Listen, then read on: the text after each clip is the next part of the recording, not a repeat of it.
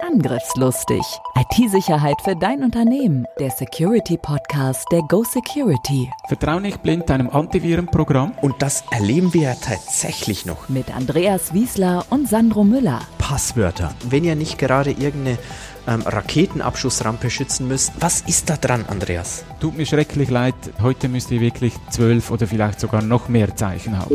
Datensicherung ist die Lebensversicherung eines Unternehmens. Wir haben noch so viele Themen. Sandro und Andreas sind die IT-Sicherheitsexperten in der Schweiz. Mit ihrer Firma Go Security sind sie die Firewall für zig Unternehmen, seit über 20 Jahren schon. Bereit für ein neues Update? Herzlich willkommen bei Angriffslustig. Heute mit einem ganz wichtigen Thema und auch einem ganz klassischen IT-Sicherheitsthema. Es geht um Verschlüsselung. Bei mir ist Andreas Wiesler und mein Name ist Sandro Müller. Ja, die Verschlüsselung, die ist eigentlich so alt wie der Mensch selber. Schon ganz, ganz früh hat man versucht, Daten auszutauschen, ohne dass die Stelle dazwischen das mitbekommt. So zum Beispiel im Mittelalter hat man Sklaven die Haare abrasiert, hat eine Nachricht rein tätowiert, hat die Haare wieder wachsen lassen, hat sie auf die Gegenseite geschickt. Und nur gew wer gewusst hat, ich muss dem wieder die Haare abrasieren, um an die Nachricht zu kommen, hat überhaupt bemerkt, dass da was transportiert wurde. Das wäre im heutigen Zeitalter ziemlich schwierig, weil das vermutlich dann wieder veraltet wäre, äh, bis die Haare nachgewachsen sind. Da war es ja noch nicht so zeitkritisch. Äh, genau. Und auch heutzutage haben wir ja viele Berührungspunkte mit Verschlüsselung und gar nicht immer sind wir uns das so bewusst. Ich meine, nur schon, wer ein iPhone hat oder auch ein Android-Handy, Normalerweise sind die direkt verschlüsselt, die ganze Festplatte. Wir merken das nicht einmal mehr.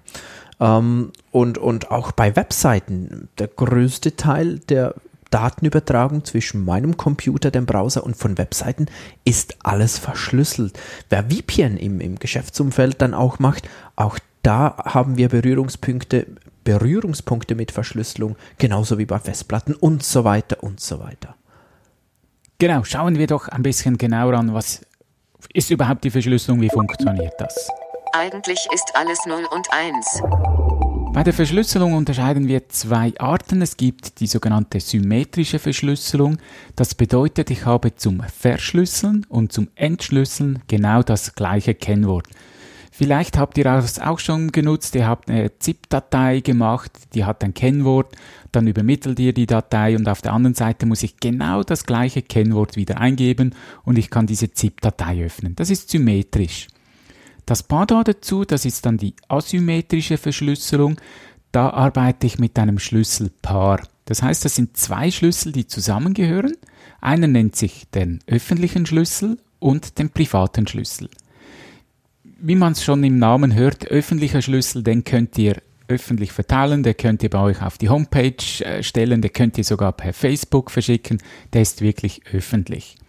Mit dem schließt ihr die Nachricht ab aber dazu gibt's noch den privaten Schlüssel. Und mit dem privaten Schlüssel, da könnt ihr das Schloss wieder auftun und reinschauen. Und der Name, der sagt ja schon, privat, der gehört nur mir. Und den darf ich nirgends anders publizieren. Der gehört nur mir. Ist es so, Andreas, die klassische ursprüngliche Verschlüsselung war eher so die symmetrische, oder? So die asymmetrische ist eigentlich so ein Neuzeit-Dings. Äh, ja, Neuzeit, das kam so 1970 äh, herum, äh, kamen die ersten Versuche und dann äh, kam RSA, da mögen sich einige erinnern, Rivers, Jamie Edelman, diese drei äh, Mathematiker haben da ein Verfahren entwickelt und erst seit dann kennen wir das überhaupt, das die, asymmetrische die asymmetrische. Verfahren. Warum war die überhaupt nötig? Ich meine, die symmetrische hat eine große Herausforderung, oder? Und das ist? Der Schlüsselaustausch gerade was ich vor, mit dem Sklaven das Beispiel, ich musste ja wissen, dass der eine Nachricht trägt. Und äh, ja, heute muss ich das auch irgendwie übermitteln. Es kann ja dann nicht sein, dass ich eine E-Mail schicke, hey, ich schicke dir noch eine verschlüsselte Nachricht, das Kennwort ist, und das nächste E-Mail ist dann die verschlüsselte Nachricht. Das ist nicht ein sauberer Schlüsselaustausch. Er muss über einen anderen Weg gehen. Das ist wirklich sehr wichtig und, und der Schlüsselaustausch ist eigentlich der, der kritische Punkt, oder? Auf jeden Fall. Bei Banken bekommen wir ja dann per Post zum Beispiel diesen Schlüssel. Oft Zahlen, vielleicht noch mit Buchstaben. Eben einen anderen Weg. Sie schicken den nicht auf dem gleichen Weg wie, wie die restlichen Informationen. Also der heikle Punkt war der Schlüsselaustausch und das war, so vermute ich, du weißt das vielleicht etwas besser, dann auch der Auslöser, um überhaupt sich mit dem Thema der asymmetrischen Verschlüsselung zu beschäftigen. Von diesen drei RSA. Hart, äh, genau. Menschen. Und Mathematikern, genau. Und, und das hat man ja dann auch weiterentwickelt, Schlüsselaustauschverfahren, dass man diese zwei Verfahren eben kombiniert. Den Schlüssel tausche ich asymmetrisch aus, nutze dann aber den symmetrischen Schlüssel, weil der symmetrische Schlüssel braucht viel weniger Rechenleistung als das asymmetrische. Komm, wir machen mal ein Beispiel für die Zuhörer. Also ich ähm, oder du willst mit mir kommunizieren mit einer asymmetrischen Verschlüsselung. Was brauchst du jetzt von mir? Ich denke, schauen wir doch das gleich auf, wenn wir an, wenn wir auf eine HTTPS-Seite gehen, weil das funktioniert genau so. Wenn du auf eine Webseite gehst, https www.meinebank.de chat, dann schickt mir der Server seinen öffentlichen Schlüssel. Das ist das allererste, was ich bekomme. Jetzt überlege ich mir ein Kennwort, ein sicheres Kennwort und verschlüssel das asymmetrisch. Das heißt, ich packe das mit einem öffentlichen Schlüssel ein und schicke das der Bank zurück. Und wenn du jetzt die Bank bist, hast du natürlich noch deinen privaten Schlüssel und kommst wieder an das Geheimnis ran. Und jetzt haben wir den Schlüssel ausgetauscht. Also, das ist ja dann schon eine Kombination, oder? Jetzt haben wir kombiniert, genau. Weil der restliche Weg, die ganze Webseite nachher, jedes Bild, das da kommt, jeder Text, der da kommt, ist dann nachher symmetrisch verschlüsselt. Wenn ich das richtig verstehe, ist es ja so, dass mit der asymmetrischen Verschlüsselung, mit der reinen asymmetrischen, könnten wir schon verschlüsselt kommunizieren. Dazu brauchst du ein Schlüsselpaar mit öffentlichem und privatem Schlüssel. Ich brauche ein Schlüsselpaar mit öffentlichem und privatem Schlüssel und alles, was ich dir sende, verschlüssele ich mit deinem öffentlichen Schlüssel und das kann man aber nicht mehr so entschlüsseln, sondern für das brauchst du deinen privaten Schlüssel. Und du machst das einfach umgekehrt mit mir, richtig? Genau, sehr gut erklärt. Warum muss man das dann noch kombinieren? Ja, ganz früher war es vor allem wegen der Rechenleistung, weil das Asymmetrische, da arbeite ich mit sogenannten Primzahlen. Wer sich an die Schule erinnern kann, Primzahlen, die kann ich nur durch sich selber teilen und durch eins. Jetzt reden wir aber nicht von Zahlen wie eine 13, eine 17 oder 19, sondern das sind riesige Zahlen. Wir sprechen hier von locker 300 bis 500 stelligen Zahlen. Also die kann man nicht einmal mal aussprechen, das sind riesige Zahlen und so funktioniert das Ganze. Und das braucht halt Rechenleistung. Früher hat das viel Zeit benötigt, heute geht es natürlich ein bisschen schneller, aber das war der Grund, wieso dass man das kombiniert dass man dann wieder äh, asymmetrisch mit symmetrisch verbindet. Korrekt, weil, weil das Symmetrische viel, viel schneller geht. Viel, viel schneller geht. Ja. ja. ja. HTTPS, das ist ja jetzt überall ähm, eigentlich fast so ein Standard. Jede Webseite braucht das. Äh, ist das immer so sicher oder auf was muss ich genau achten? Ja, HTTPS hat jeder heute Berührungspunkte. Es ist gerade auch so, dass Google einen bestraft, wenn ich kein HTTPS verwende, dann werde ich im Suchranking viel, viel weiter unten äh, ausgewiesen. Daher haben natürlich die Anbieter großes Interesse, auch HTTPS anzubieten. Und es gibt ja auch Browser, die bringen Fehlermeldungen, wenn ich kein HTTPS, also die Webseite kein HTTPS ja. ausliefert. Auch eine Art Bestrafung. Ja, gerade Google Chrome meldet ja vorne nicht sicher und meint damit, dass die Seite nicht verschlüsselt ist, diese Verbindung. Ja, dann habe ich es wirklich da ganz prominent vorne drin. Ich denke, ein wichtiger Punkt noch ist, wenn ich HTTPS aufrufe, zum Beispiel meine Bank, und ich bekomme dann eine Fehlermeldung, etwas stimmt nicht, dann muss ich unbedingt abbrechen. Sogenannte Zertifikatsfehlermeldungen. Genau, ja. Also die sind sehr prominent, oft muss ich mehrmals klicken, ja, ja, ist mir egal, ich will trotzdem auf diese Webseite, aber wenn Sie auch nicht viel aus diesem Podcast äh, mitnehmen, äh, das ist die wirklich die wichtigste Aussage. Wenn eine Fehlermeldung kommt, geht nie, nie, niemals weiter. Warum? Die Gefahr besteht, dass ein Hacker versucht, sich in diese verschlüsselte Verbindung reinzuklinken. Und der Browser merkt, irgendetwas mit diesem öffentlichen Schlüssel, der mir die Bank schickt, stimmt nicht. Es sieht so aus, als der sei der nicht von der Bank. Und dann kommt genau diese Fehlermeldung. Vielleicht kennt ihr das, wenn ihr in einem Hotel seid und eine Webseite aufruft, kommt oft auch noch so eine Fehlermeldung. Das hat den Grund, da ihr noch keine Verbindung mit dem Hotel aufgebaut habt. Da müsst ihr zuerst euch beim Hotel anmelden und wenn ihr dann das nächste Mal auf die Bankseite geht, dann kommt das nicht mehr. Aber wenn das sonst irgendwo passiert, bitte, bitte brecht ab. Auch wenn ihr nicht viel aus dem heutigen Podcast mitnehmt, das ist wirklich die allerwichtigste Aussage. Wenn das gar nicht nötig ist, es hat ja dann auch noch ähm, oder HTTPS ich sag's mal anders, manchmal ist es auch kein HTTPS und die Daten werden trotzdem verschlüsselt übertragen, beispielsweise Benutzernamen oder Passwort. Vor allem früher habe ich das äh, manchmal erlebt, dass Webseiten dann den Benutzernamen und Passwort selbst noch verschlüsselt haben auf dem ähm, Browser und erst dann verschlüsselt übertragen haben, aber nicht die ganze Webseite übertragen, äh, verschlüsselt wurde.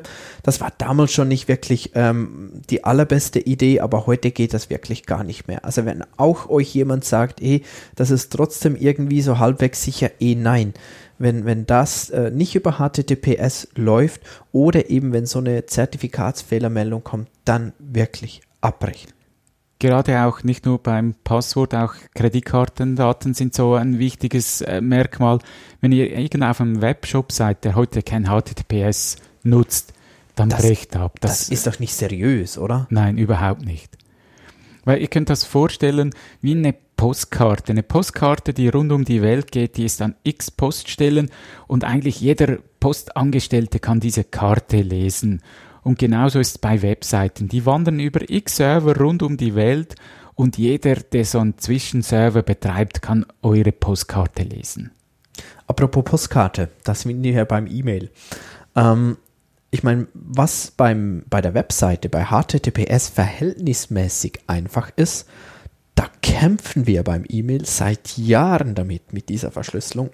Und bis heute aus meiner Sicht gibt es keine wirklich gute Lösung, keine wirklich einfache Lösung.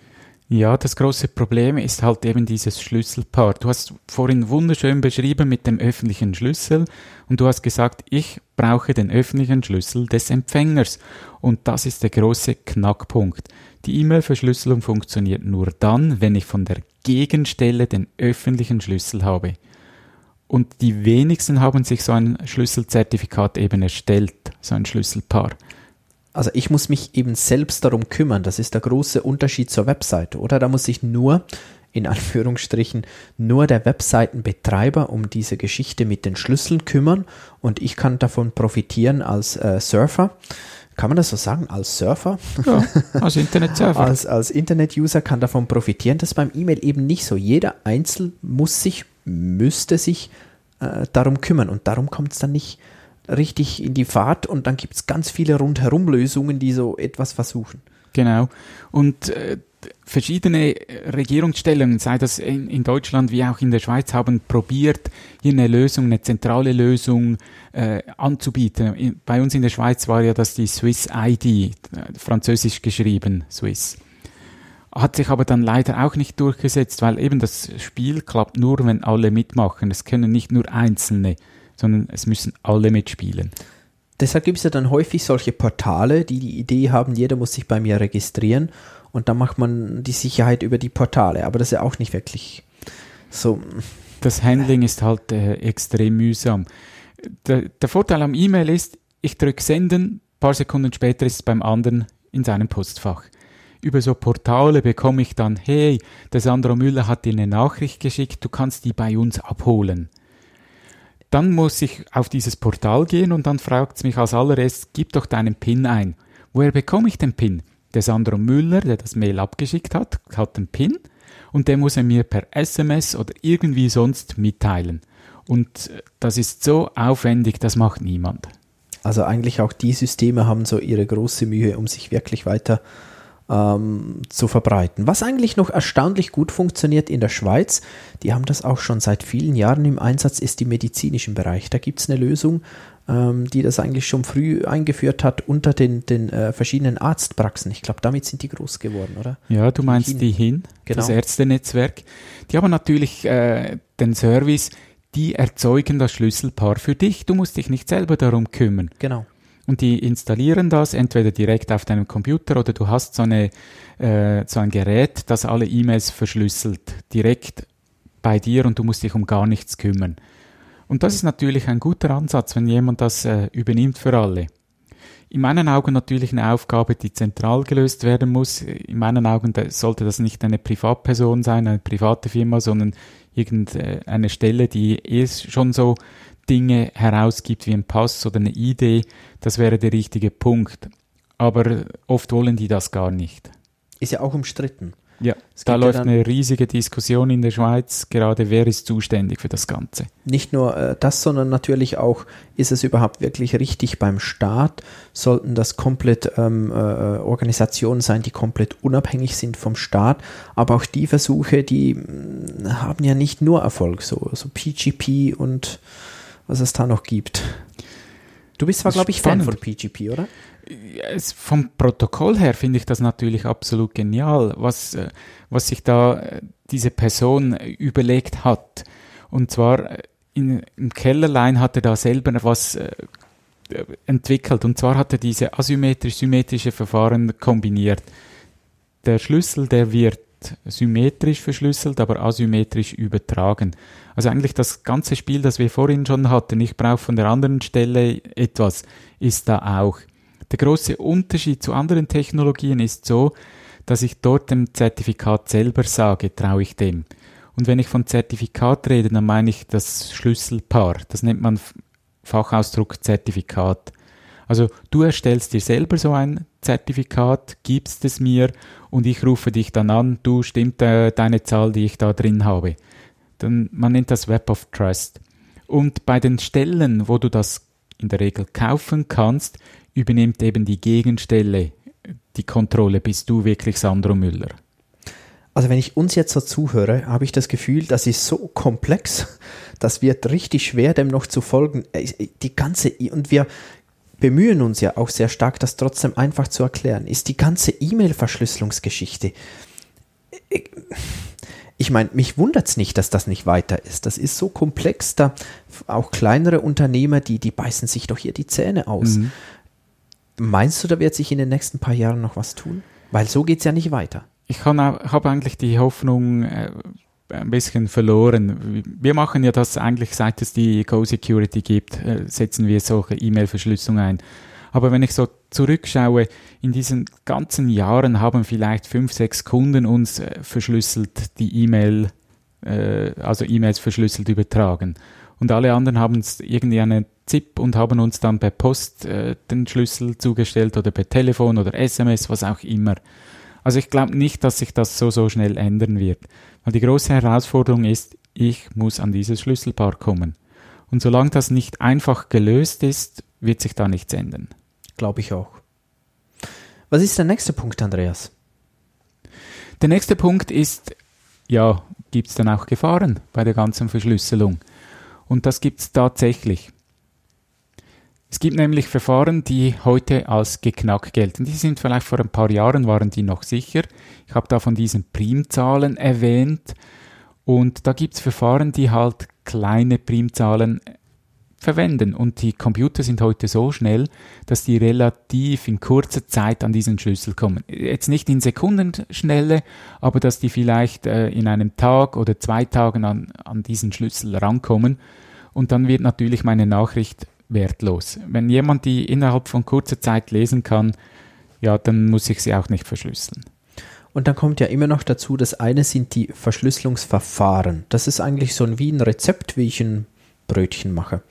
Und äh, häufig ist auch nicht unbedingt das Rezept das Problem, das ist ganz okay, sondern der, der das backt, ist das Problem. Also wie das, das umgesetzt wurde, die sogenannte Implementierung, das heißt äh, nicht der Verschlüsselung, nicht das Rezept, sondern der, der es backt, hat irgendwas ähm, verbockt und das funktioniert dann nicht mehr.